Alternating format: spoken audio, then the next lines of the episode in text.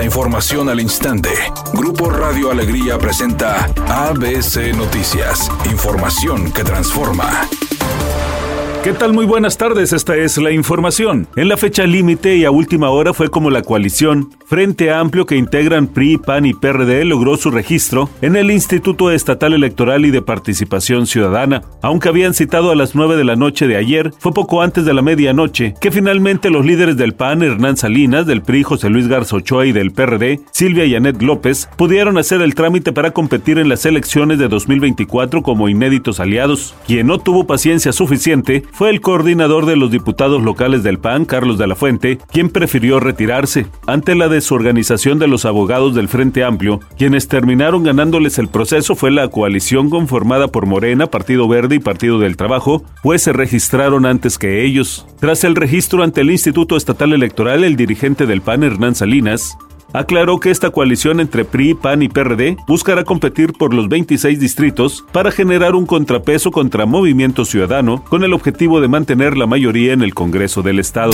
La secretaria de Gobernación Luisa María Alcalde Luján informó que de las 110 mil personas reportadas como desaparecidas, solo se tiene registro de 12 mil desapariciones confirmadas. Además, hay 16 mil personas que han sido localizadas con vida y 17 mil ya están ubicadas. Añadió la funcionaria que hay miles de personas reportadas como desaparecidas, pero que hay indicios de que siguen con vida y citó el ejemplo de una joven reportada hace ocho años. Tenemos a Nayeli. A Nayeli, ella fue reportada el primero de febrero de 2014 a los 13 años como desaparecida, pero la hemos encontrado en más de siete bases de datos. En 2019, como beneficiaria del ICONSA, se inscribió en el programa para adulto, para educación para adultos. En 2020 ingresó al sistema de salud de Quintana Roo. Después, en el 21, obtuvo un certificado de secundaria.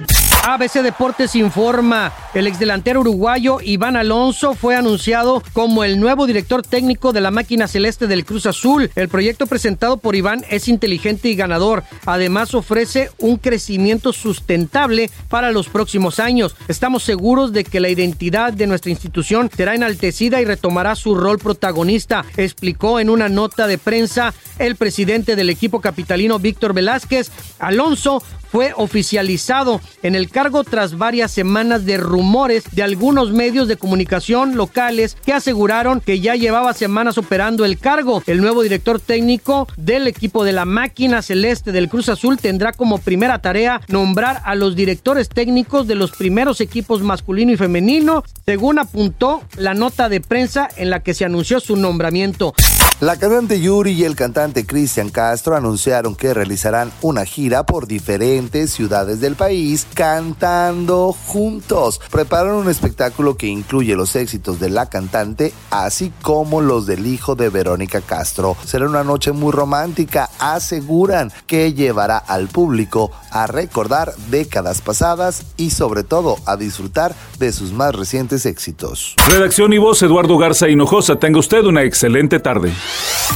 ABC Noticias, información que transforma.